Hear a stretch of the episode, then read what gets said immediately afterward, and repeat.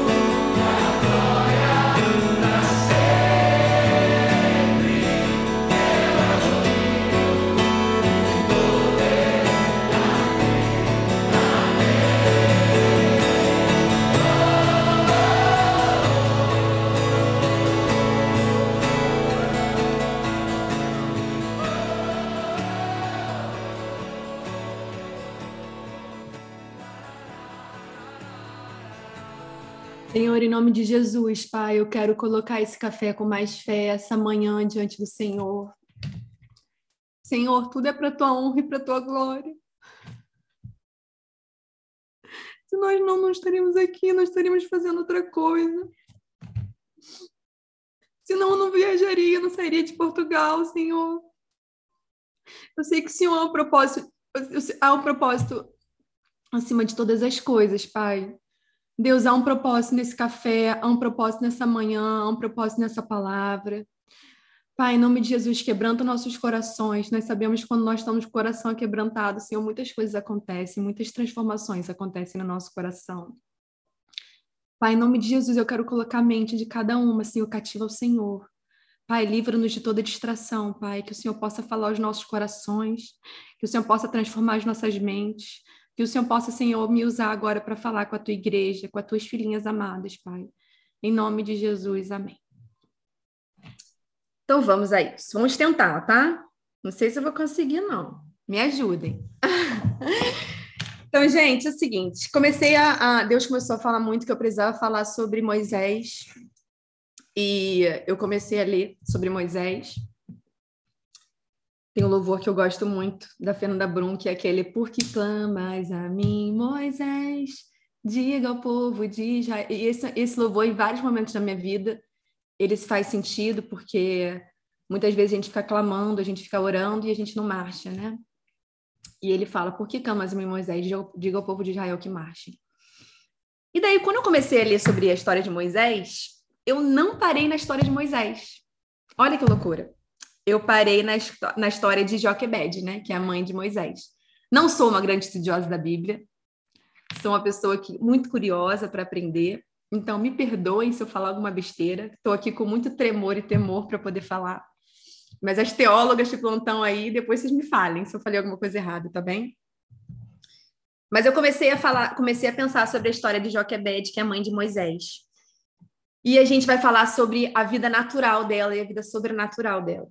E eu sempre vou tentar colocar, eu, te, eu quando eu vou estudar alguma coisa, eu tento colocar para minha vida, para eu poder tentar sentir o que ela sentiu, para poder tentar viver o que ela viveu e viver todo aquele cenário da história que ela viveu. Então, mais ou menos é assim. Com certeza vocês já conhecem essa história, tá? Mas eu vou tentar colocar da forma que eu estou vivendo hoje tudo que eu pude tirar da história dessa mulher. É, Moisés, Moisés nasceu num tempo de crise tá? Faraó tinha determinado que todos os filhos homens que nasciam iam morrer. Então, assim, todo mundo já sabe dessa história, né? Tipo assim, nasceu homem, morreu, não tem conversa. Não é, ah, tempos de Covid é difícil nascer? Sim, tempos de Covid é difícil nascer. A gente, na época, quando começou o Covid, a gente não sabia o que aconteceria, quem, quem, era, quem era o grupo de risco. Todo mundo imaginava que era um, eu, a Betina tinha um aninho, então a gente, nossa, o que, que vai acontecer, né? Bebezinha, ela é muito bebezinha, não tinha nem um aninho ela. Falei, meu Deus, será que ela é um grupo de risco? A gente, tempos de Covid, né? Uma doença que, pô, ninguém sabe como é que é. Mas na época, não era uma coisa que a gente não sabia o que, que era. Todo mundo sabia o que, que é morrer. Então, assim, ó, nasceu, morreu, nasceu homem, morreu. Aí você imagina lá, eu tô grávida. Ela tá grávida. E tá determinado, e na época não tinha ultrassonografia, você não sabe que vai nascer menino ou menina. Então tá determinado que vai nascer, ou vai nascer, que nasceu um homem e morreu. Então o que, que eu imagino que o Joquebed estava fazendo? Senhor, por favor, nasça uma menina para meu, meu bebezinho não morrer, para o meu bebê não morrer. Eu não quero que nasça um menino. Mas isso já estava definido, obviamente, né? Que era um menino e uma menina. Então você não sabe se é um menino ou uma menina, não sabe o que, que você vai fazer e de repente nasce um menino.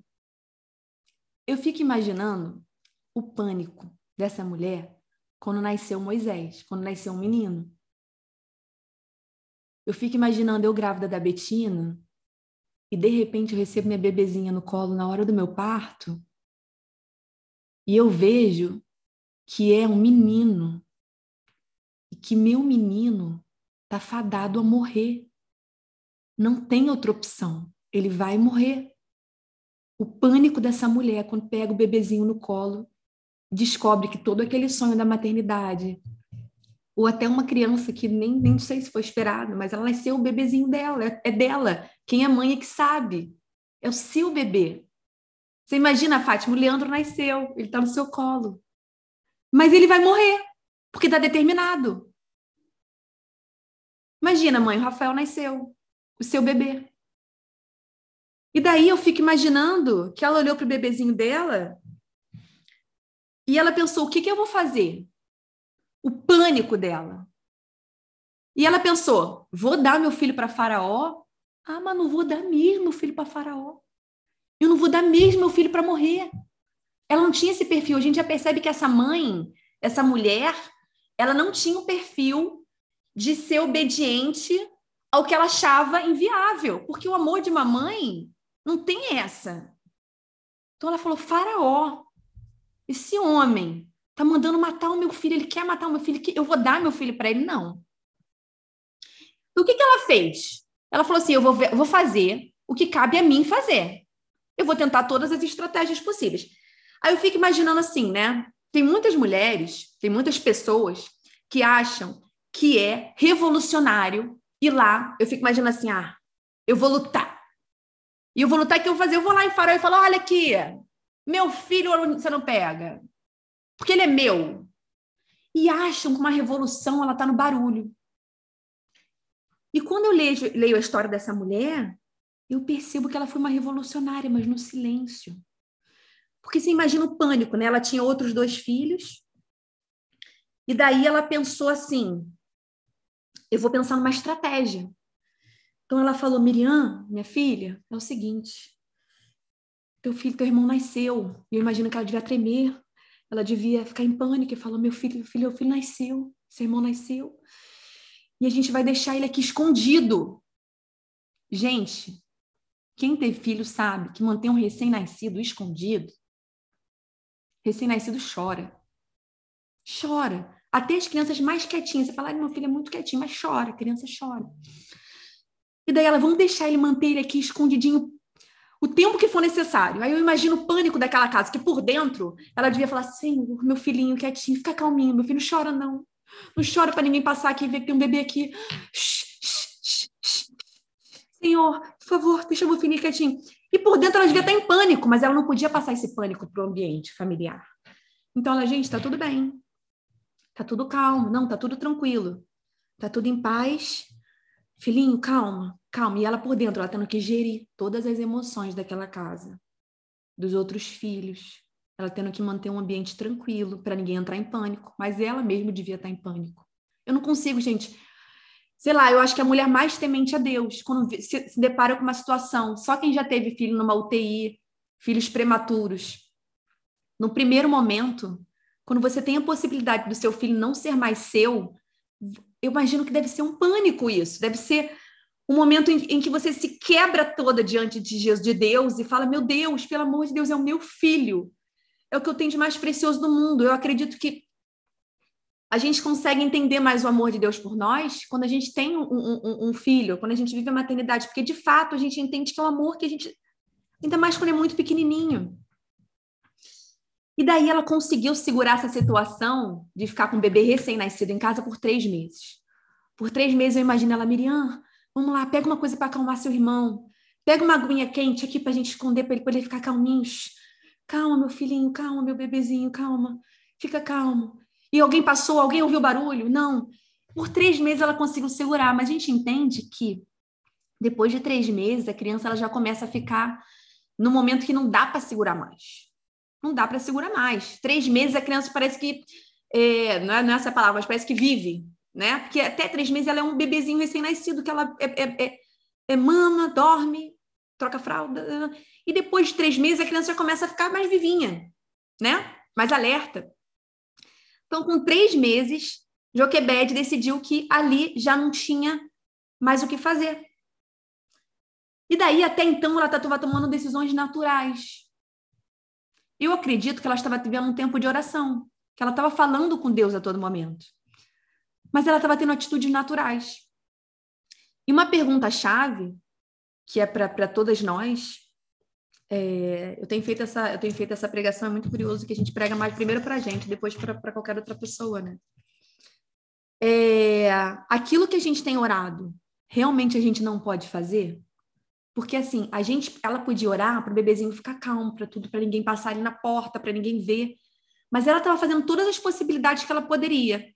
Ela estava mantendo a calma do ambiente. Ela estava gerindo as emoções dela. Ela podia estar em pânico, mas ela estava mantendo tudo ok. Até que chegou um momento que essa mulher e essa mãe decidem tomar uma atitude. Atitude essa que poderia ser a atitude mais furada da vida dela, mais furada de Moisés. Não foi furada porque deu certo, mas poderia. Ela, ela resolveu colocar um bebê. Ó, pensa assim numa ideia. Ela pegou um bebezinho de três meses. Pensa sua nenenzinha de três meses. Tenta lembrar dela como que era três meses. Eu fico tentando lembrar da Betina, da Antônia, com três meses, muito pequenininha. Aquela coisa mais preciosa. Eu lembro que quando eu tive que sair com nove dias para resolver um problema de trabalho, empreendedor tem essas coisas. Com a Antônia, minha primeira filha, ela tinha nove dias de vida. Eu tive que sair de casa para poder resolver um assunto e eu tive que deixar ela em casa sob cuidado de outra pessoa e ir até o escritório por um dia, de passar o dia fora. Eu lembro que a sensação que eu tive é como se estivesse encerrando o meu braço. Eu lembro que até hoje. Arranca teu braço e deixa aqui. E, e, e, e vai, sem teu braço. E eu lembro que eu fui chor... eu fui assim, por dentro, quebrada. Eu falei, meu Deus, eu não queria deixar minha bebezinha. Ela é tão pequenininha. E você imagina que eu estava deixando ela em casa, com conforto, com uma pessoa, pessoas ótimas que poderiam dar um, dar um cuidado para ela. Eu estaria olhando ela pela câmera o tempo todo. Minha filha está bem, minha filha está sob cuidado, ela está recebendo alimento, ela está dormindo, ela está no bercinho, está tudo bem. Mas não. Ela estava colocando a filha, o bebezinho, ela colocou o bebezinho dela num cesto. Ela colocou o bebezinho dela num cesto. Eu fico imaginando eu colocando a Betina num cesto, num rio, porque eu não tenho opção. E aí, o que, que ela fez? Ela falou: Minha filha, eu não sei a idade de Miriam na época, mas eu vou tentar imaginar que era a idade da, da, da Antônia. E eu estou colocando a Betina recém-nascida. Imagina que eu estou colocando a Betina num cestinho. E eu falo: Antônia, vai atrás da sua irmã. Por onde o rio passar, vai atrás da sua irmã e fica de olho. Vai, minha filha, e fica de olho. Você imagina quando você chega e você envia eu, eu, eu, vejo mulheres falando assim, ai, meu filho saiu de casa com 20 anos, com 18 anos, ela, ai, eu tô no ninho vazio. Você imagina, com três meses, o bebê não sabe se alimentar. Com três meses ele não sabe se ele não sabe nada. Ele é um bebezinho absolutamente vulnerável. E quando a mulher coloca ele num cesto e deixa aí, ela não sabia o que, que ia acontecer. Ela não sabia o que, que ia acontecer. Mas aí existe uma barreira do natural para o sobrenatural. Ela fez tudo o que ela podia até um momento. Às vezes a gente está na nossa empresa e a gente faz tudo o que a gente pode. Na verdade, muitas vezes a gente não faz tudo o que a gente pode e a gente já está orando para Deus fazer o sobrenatural. E, e a gente não fez nem o natural. A gente está orando pelo nosso casamento, a gente está orando para os nossos filhos, a gente está orando pela nossa vida profissional. E a gente não fez o natural. Não adianta eu orar assim, Senhor, eu tenho sonhos muito grandes, muito ousados. Se eu não fizer o natural, se eu não entrar dentro do avião e ir para um lugar desconhecido, onde eu vou, eu vou, estar totalmente vulnerável. E daí ele chega e ela chega em encontro e fala: Minha filha, ela, ela não vai sem estratégia, né? E, apesar de ela estar ali naquele momento, ela vai com estratégia. Ela fala: Minha filha, ó, seguinte, eu vou colocar seu filho aqui, meu filho aqui no sexto, seu irmão aqui no sexto. Minha filha, você corre. Onde o sexto for, você vai olhando. E eu imagino que ela tenha criado a filha dela no ambiente de, de olha, filha, vamos. Porque você imagina, se fosse uma menina muito bobinha, que não tivesse muita. A menina fala, não, tô com medo. Não, ela criou uma filha, vai, avança, minha filha. A gente está passando por um problema, mas avança, minha filha. Eu vou colocar o seu irmão no cestinho. Mas olha, você vai atrás dele no rio para que nada aconteça com ele. E no momento que ela deixa os dois filhos dela irem, imagina que uma mãe o que, que faz? Ela ajoelha. E ela fala, eu, eu consigo imaginar esse cenário dela ajoelhar e falar assim, Senhor, meu Deus, eu acabei de colocar as minhas melhores preciosidades, o que eu tenho de melhor nesse mundo, e eu lancei ao Senhor, porque eu já esgotaram as minhas possibilidades naturais. Então, Senhor, agora começa a fazer o sobrenatural. E eu imagino essa mulher que ela não estava assim como eu estava ela estava chorando, chorando, desesperada e ajoelhada diante de Deus e orando: Deus, acompanha meu filho, faça o sobrenatural, faço sobrenatural, porque o natural eu já fiz até aqui. E então, uma mulher no seu palácio, estava sentindo calor, eu imagino, a filha de Faraó. Faraó, aquele que mandou matar todos os homens do Egito. E ela chega e ela fala: tô com calor. Vou tomar um banho de rio agora. Amanhã, mais cedo, mais tarde, não agora. Que tem que ser tudo simultâneo. Deus é tudo perfeito. Na hora que Deus, que o, que o cestinho tá andando, ela resolveu tomar um banho de rio. Exatamente no mesmo momento que o cesto ia passar. O cesto podia passar um minuto depois, o cesto podia passar um minuto antes, o cesto poderia virar, o cesto poderia acontecer alguma coisa, muitas coisas com o bebezinho dentro. Mas quando Deus tem um propósito para todas as coisas, ele faz tudo, tudo ser perfeito. Então, naquele momento, a mulher, a filha de Faraó, chega, encontra um bebezinho no cesto. Mas entendam, a filha de Faraó encontra o bebezinho no cesto. Não esqueçam que Miriam estava lá correndo atrás do cesto. Então, Miriam, que é a irmã de Moisés mais velha, estava ali observando tudo que estava acontecendo. Porque Joquebed ela foi estrategista, ela usou estratégia. A primeira chave que nós temos na nossa vida, assim, no momento de crise, no momento de grande mudança, no momento em que está tudo meio turbulento, a gente tem que ter estratégia. A gente está quebrada, muitas vezes a gente está quebrada por dentro, mas a gente tem que respirar fundo e ser racional. Óbvio que a gente entende, na Bíblia você entende isso, que as coisas de Deus não são racionais. As coisas de Deus, elas acontecem de uma maneira muito louca. E daí, ela chega e pega aquele cesto. Sendo que quando ela olha aquele cesto e fala: Nossa, eu quero esse bebê para mim. Eu quero esse bebê. Aí ela fica entusiasmada que quer o bebê, sendo que ela tem um problema. Qual é o problema? O bebê precisa se alimentar. Não tinha NAN na época, né? Não tinha Nutribem. Não sei quais nomes tem. Enfamil. Não tinha Enfamil na época. Então ela olhou e falou assim: ah, Eu quero esse bebê. Eu imagino, né? Filha de faraó, eu quero esse bebê, uma menina. Eu, eu consigo imaginar, tá? Uma menina vaidosa, que estava lá, muito sem o que fazer na vida, viu um bebê, ui, eu quero um bebê. Ai, olha que lindo, já pronto. Eu quero esse bebê para mim. Pai, eu quero esse bebê para mim. Tá bom, mas e aí? Eu tenho um problema. Como que esse bebê vai se alimentar? Aí, a Joquebed, que não é boba nem nada, mandou a filha para ficar olhando. Ela teve uma estratégia. Ela teve visão. E ela queria, às vezes, nessa visão, só entender o que ia acontecer com o filho dela.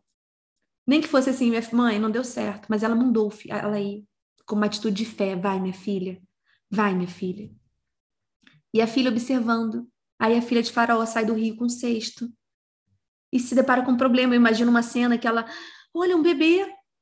Mas o que, que eu vou fazer com esse bebê? Eu tenho que alimentar. E aí a filha, a Miriam, chega e fala: Posso ajudar? Olha, eu tenho um bebezinho. Nossa, que interessante, um bebê no cesto. E então, é, o que, que eu vou fazer com esse bebê para alimentar? Aí Deus, Espírito Santo gente, Deus é tão sobrenatural quando ele tem um propósito para todas as coisas. Eu faço uma, uma referência a isso quando eu falo assim, ó, eu quero viajar para um outro país, não tenho dinheiro. Já tenho situações aqui de pessoas que falaram assim: nossa, eu quero ir, mas eu não tenho dinheiro. Aí uma casa que estava para ser vendida vendeu. O cliente estava quebrado, não tem dinheiro para nada. E, e, aparece o cliente que tem que aparecer. E olha, não tem mais. Eu já mandei meus cursos, já até passei todas as vezes. A pessoa vai na padaria, encontra uma pessoa que dá uma oportunidade de trabalho. E quando você fala assim, nossa, eu já estou mais desgastado no meu relacionamento, no, no, nos meus eu já não tenho, eu não acho ninguém legal. E no momento que você entrega para Deus, quando você fala assim, aqui é o meu cestinho. Deus vai lá e te dá uma pessoa para você se relacionar. E assim, é, é, Deus é muito impressionante porque ele age nos detalhes, ele age no silêncio. Eu fico imaginando que Joquebed, ela, quando ela tomou as atitudes dela, ela não quis contar para todo mundo o que estava acontecendo. Ela guardou para ela, ela guardou no íntimo dela. Ela viveu oração. ela foi clamando ao Senhor para que ele fizesse todas as coisas e Deus ele começou a montar e fazer tudo da vontade dele, da forma dele, do momento dele. E daí Miriam olhou e falou assim: "Eu posso te ajudar". E a filha de Faraó: "Pode me ajudar?" "Sim, eu posso arranjar uma babá para ele".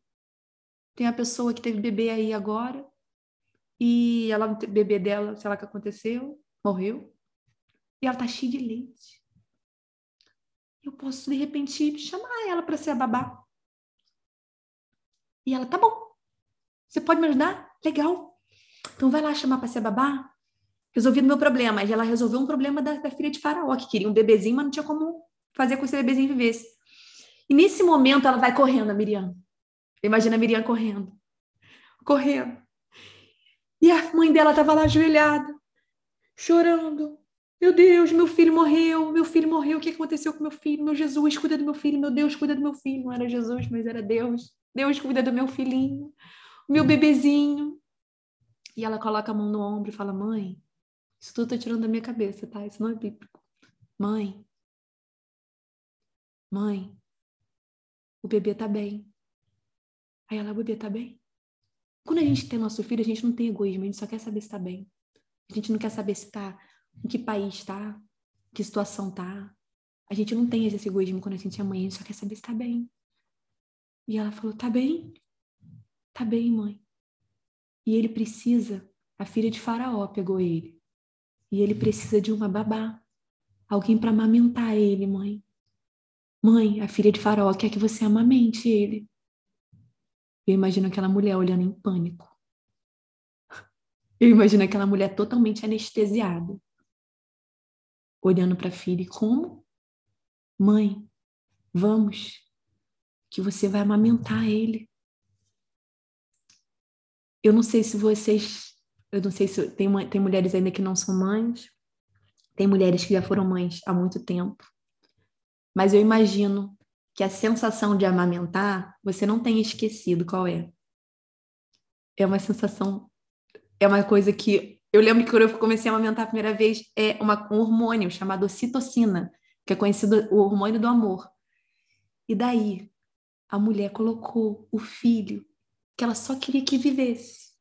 Ela lançou ele para a vida, ela deu, entregou ele ao Senhor, num cesto, totalmente vulnerável, sem nenhuma nenhuma segurança de nada. Ela não tinha segurança de nada.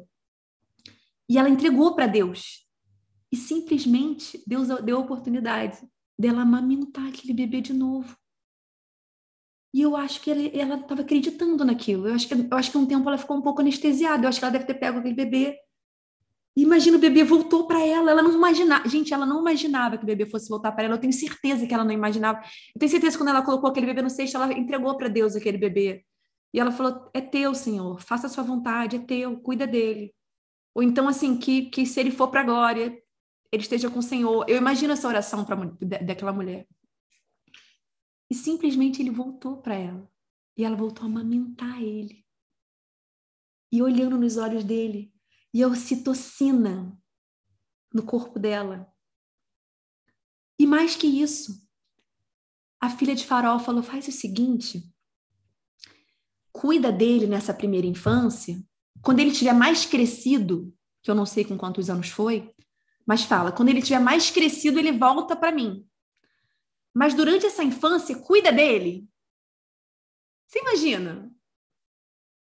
Que tarefa difícil que ela deu para essa mulher, para mãe.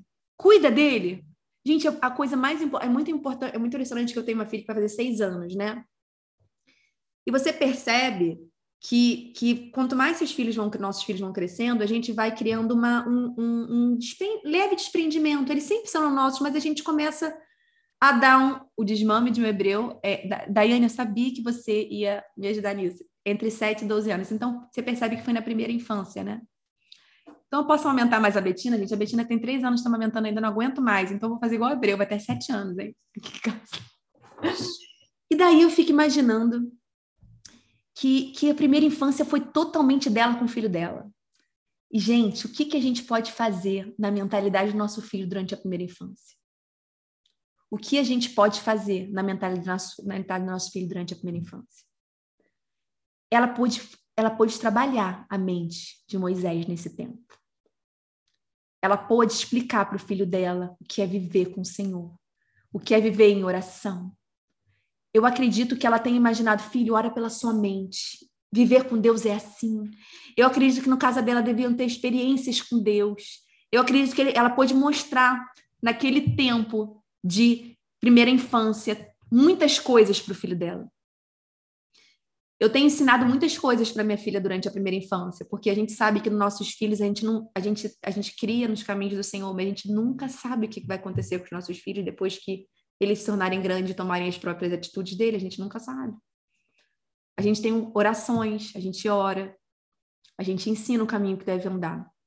Ensina o caminho, ensina o caminho que teu filho deve andar, que quando ele crescer não se desviará dele. Nunca a palavra vai voltar vazia. E eu tenho ensinado a minha filha, às vezes a gente vai dormir, ela está naquela fase de ter medo de pesadelo, e ela fala: ai, mãe, ai, já estou pensando, com medo de ter pesadelo, ai, mãe, não queria, hum, pensei numa coisa que não era para pensar. Aí eu falo: minha filha, vamos fazer o seguinte, coloca a mão nessa cabeça. Senhor, a minha mente é do Senhor. Eu tenho ensinado a Antônia, porque um dia eu não vou estar perto da Antônia, mas ela vai aprender a colocar na própria mão da cabeça dela a orar por ela, a ministrar por ela, a falar que a mente é dela, o coração é do Senhor, que a mente dela é do Senhor. Eu tenho ensinado isso para Antônia agora. Isso vai se perpetuar durante toda a vida dela? Um pouco, sim. Mas é óbvio que a gente nunca sabe o que vai acontecer. A gente tem orações, mas a gente nunca sabe o que vai acontecer. Mas eu tenho orado para que a minha filha entenda que o Jesus é rei, eu tenho, eu tenho cada vez mais colocado uma cultura de oração na minha casa, para que minha filha entenda, minhas filhas entendam que a vida com Deus é uma vida mais fácil, mais leve, que a gente precisa viver uma vida com o Senhor. E daí eu fico imaginando que ela, naquela primeira infância, ela pôde fazer muitas coisas com Moisés. Tanto que depois é, ela, ela é, a, a filha de Moisés fala: olha, depois que ele tiver mais crescido, você volta, traz ele para cá, para ele ser criado como um nobre. Aí eu fico imaginando assim, não teria possibilidade melhor para uma mãe? Isso, uma mãe, uma mãe que quer o melhor para o seu filho, sem egoísmo, que quer que ele viva o melhor. Que é o quê? Olha, você vai ter oportunidade de amamentar essa criança. Você vai ter oportunidade de ministrar sobre a vida dessa criança, de falar o coração dela, ensinar para ela, discipular essa criança. Mas depois, ela vai ser criada como um nobre que é ser criado como nobre? Ela vai ter oportunidade. Nada vai lhe faltar. Ela não vai passar necessidades. Ela vai viver uma vida de abundância. Sabemos bem que a abundância financeira é muito importante. Então você imagina minha filha, olha, nada vai lhe faltar para o teu filho depois que ele passar a primeira infância. Depois a história de Moisés mostra que ele foi, voltou a viver com Faraó mas ele não se ele não se ele não se adequou a, a, a tudo que vivia lá. Por quê? Porque toda a primeira infância dele foi marcada, a mente dele foi marcada por tudo que ele viveu.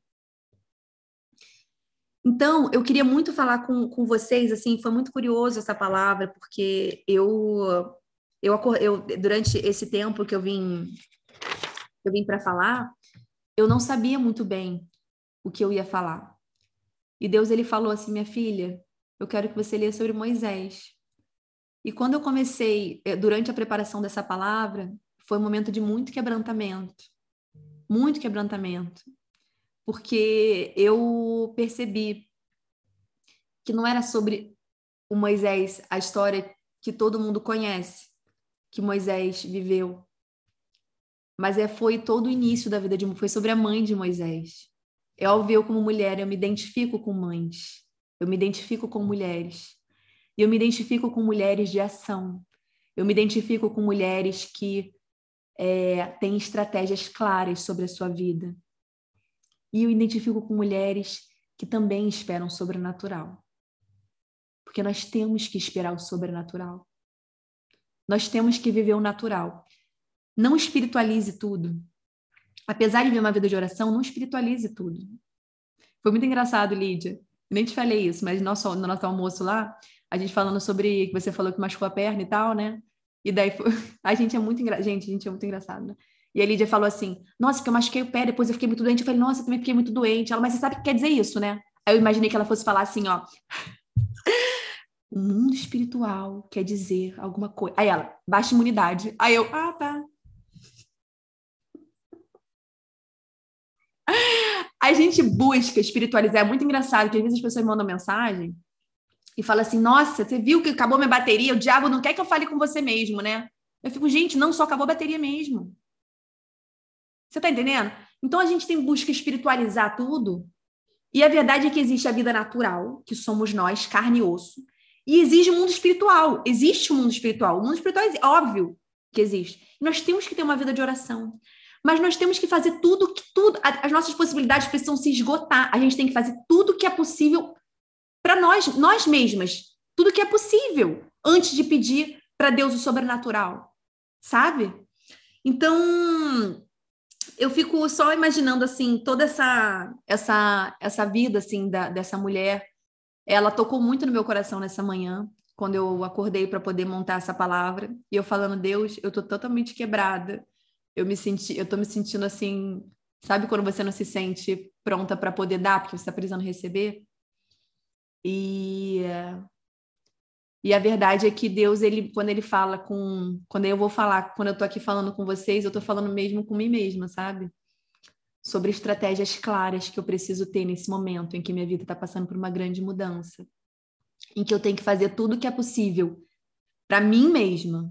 E depois, o sobrenatural, Deus faz. Tudo que é possível para mim mesma, eu tenho que fazer. Porque não cabe a Deus. Mas Deus vai colocar as pessoas certas no meu caminho. Deus ele vai colocar uma pessoa certa para sentar do meu lado no avião.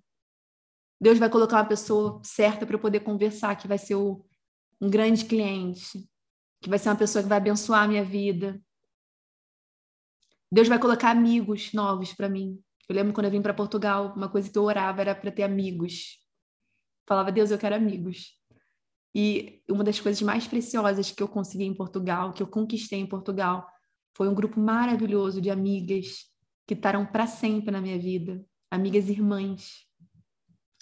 Então, assim, é um recomeço, é uma vida nova, é tudo novo de novo, mas eu tenho certeza que pelo caminho que nós vamos andar, a Tati, ela sempre foi uma pessoa que, eu, eu sempre falo isso, ela é uma pessoa que ela usa palavras certas na hora certa com certeza inspirada pelo Espírito Santo. E esses dias ela falou: Nossa, Raquel, mas vocês têm um perfil muito desbravador, né? Vocês vão à frente. E Deus ele tem falado isso para mim, que a gente precisa explorar novos lugares para abençoar novas pessoas. Eu sempre costumo falar na minha empresa que é o último a chegar, ele só está aqui porque o penúltimo fez um bom trabalho e o outro fez um bom trabalho, o antepenúltimo fez um bom trabalho. Então, assim, se todos nós fizermos um bom trabalho certamente é, pessoas novas serão abençoadas. Eu digo isso a meio corporativo, eu digo isso a meio é, ministerial. Esses dias alguém colocou no grupo de uma menina que tentou tirar a própria vida. Isso é uma coisa que a gente estava falando ontem sobre a urgência que nós temos, que Deus tem, a respeito de todas as coisas que precisam ser feitas, a respeito do quanto nós precisamos falar, nós precisamos fazer o natural para então Deus fazer o sobrenatural.